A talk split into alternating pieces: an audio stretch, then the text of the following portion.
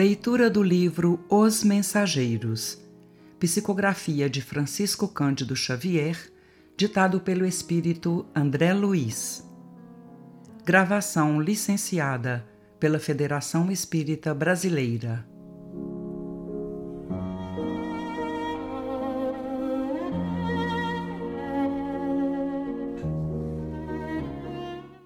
Capítulo 34 Oficina de Nosso Lar.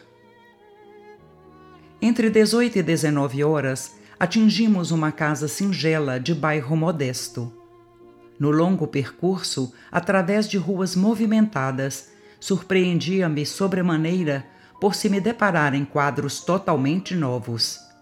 Identificava agora a presença de muitos desencarnados de ordem inferior, seguindo os passos de transeuntes vários ou colados a eles em abraço singular. Muitos dependuravam-se a veículos, contemplavam nos outros das sacadas distantes. Alguns, em grupos, vagavam pelas ruas, formando verdadeiras nuvens escuras que houvessem baixado repentinamente ao solo. Assustei-me. Não havia anotado tais ocorrências nas excursões anteriores ao círculo carnal. Aniceto, porém, explicou que não fora vão o auxílio recebido para intensificação do poder visual. Estávamos em tarefa de observação ativa, com vistas ao aprendizado. Não dissimulava, entretanto, minha surpresa. As sombras sucediam-se umas às outras, e posso assegurar que o número de entidades inferiores, invisíveis ao homem comum, não era menor nas ruas ao de pessoas encarnadas em contínuo vai-vem. Não havia ali a serenidade dos ambientes de nosso lar, nem a calma relativa do posto de socorro de Campo da Paz.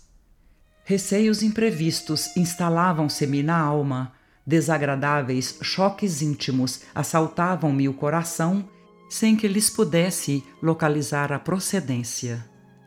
Tinha a impressão nítida de havermos mergulhado num oceano de vibrações muito diferentes, onde respirávamos com certa dificuldade. Nosso instrutor esclarecia que, com o tempo, seriam dilatados nossos poderes de resistência e que as penosas sensações experimentadas obedeciam à circunstância de ser aquela a primeira vez que descíamos ao ambiente da crosta em serviço de análise mais intenso. Recomendava-nos bom ânimo e, sobretudo, a conservação da fortaleza mental ante quaisquer quadros menos estimáveis que nos defrontassem de imprevisto. A eficiência do auxílio, exclamava ele, necessita educação persistente. Não seria possível ajudar alguém prendendo-nos a fraquezas de qualquer espécie. Os conselhos de Aniceto calmavam-nos a alma surpreendida e inquieta, e eu tudo fazia no íntimo para ajustar-me aos alvitres do bondoso orientador, mesmo porque asseverava ele que diversos companheiros adiavam nobres realizações em virtude das manifestações de injustificável receio. Aquela residência de aspecto tão humilde que alcançávamos agora proporcionava-me cariciosa impressão de conforto. Estava lindamente iluminada por clarões espirituais que recordavam precisamente nossa cidade tão distante. Fundamente surpreendido, reparei que o nosso orientador se detivera. Notando a nossa admiração, Aniceto indicou a casa pobre e falou: Teremos aqui o nosso refúgio. É uma oficina que representa nosso lar. Profundo assombro empolgou-me o íntimo, mas não tive ensejo para indagações precisava seguir o instrutor que tomara a direção da casa pequenina. Aproximamo-nos do jardim que rodeava a construção muito simples e, estupefato, observei que numerosos companheiros espirituais assomavam à janela, saudando-nos alegremente. Que significava tudo aquilo? De outras vezes visitara minha cidade e meu antigo lar, mas nunca vira tal coisa. Aniceto compreendeu minha perplexidade e explicou. Os irmãos que nos saúdam são trabalhadores espirituais que se abrigam nesta tenda de amor. Um cavalheiro muito simpático e acolhedor abriu-nos a porta. Este pormenor foi outra nota imprevista. Tal não sucedia quando voltava à minha velha casa terrena. As portas cerradas não me ofereciam obstáculos. Ali, porém, vigorava um sistema vibratório de vigilância que eu não conhecia até então. Nosso instrutor envolveu o anfitrião num abraço amistoso, apresentando-nos em seguida. Aqui, meu caro Isidoro, disse a indicar-nos carinhoso. São nossos amigos Vicente e André, novos cooperadores de serviço em nosso lar. Muito bem, muito bem, exclamou Isidoro, abraçando-nos. Nossas atividades precisam de trabalhadores operosos. Entrem. E acrescentou hospitaleiro. A casa pertence a todos os cooperadores fiéis do serviço cristão. Era a primeira vez que eu via uma entidade espiritual com tão segura chefia de uma casa terrestre. Penetramos o ambiente modesto. Altamente surpreendido, reparei o interior. A paisagem material mostrava alguns móveis singelos, velhos quadros a óleo nas paredes alvas, velha máquina de costura movimentada por uma jovem aparentando 16 anos um rapazote de 12 anos presumíveis, atento a cadernetas de exercício escolar, três crianças de 9, 7 e 5 anos aproximadamente, e como figura central do grupo doméstico, uma senhora de 40 anos, mais ou menos, tricoteando uma blusa. Notei, porém, que da fronte, do tórax, do olhar e das mãos dessa senhora irradiava-se luz incessante que me não permitia sofrear minhas expressões admirativas. Aniceto designou-a respeitoso e falou: Temos aqui a nossa irmã Isabel. Para os olhos humanos, ela é a viúva de Isidoro, mas para nós é uma servidora leal nas atividades da fé.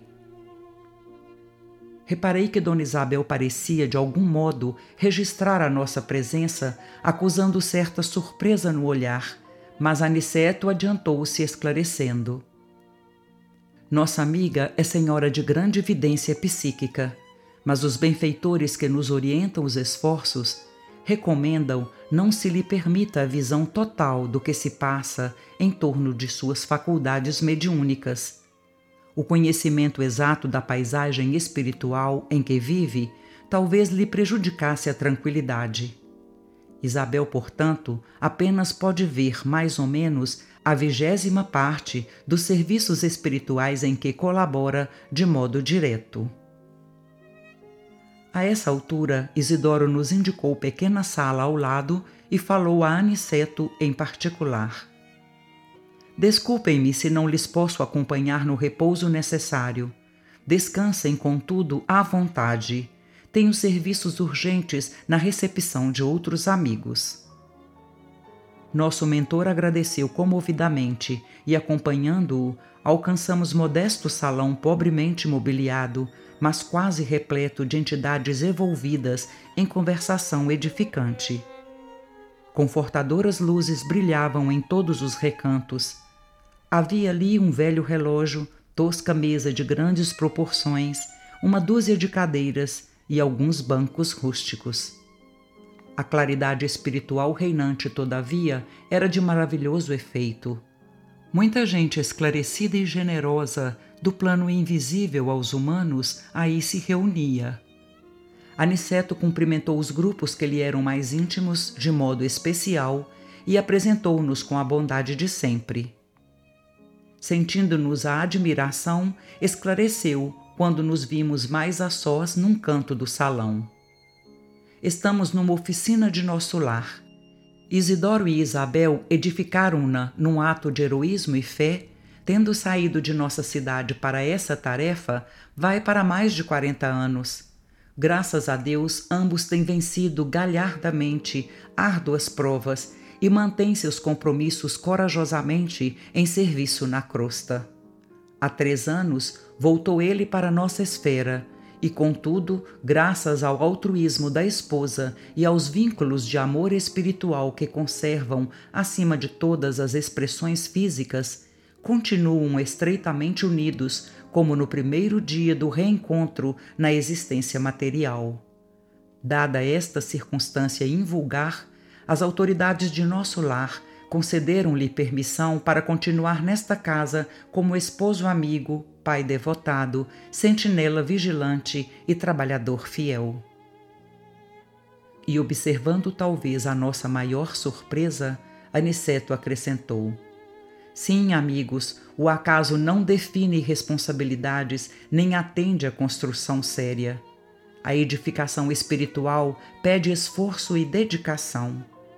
Assim como os navios do mundo necessitam de âncoras firmes para atenderem eficientemente a sua tarefa nos portos, também nós precisamos de irmãos corajosos e abnegados que façam o papel de âncoras entre as criaturas encarnadas, a fim de que, por elas, possam os grandes benfeitores da espiritualidade superior se fazerem sentir entre os homens ainda animalizados, ignorantes e infelizes.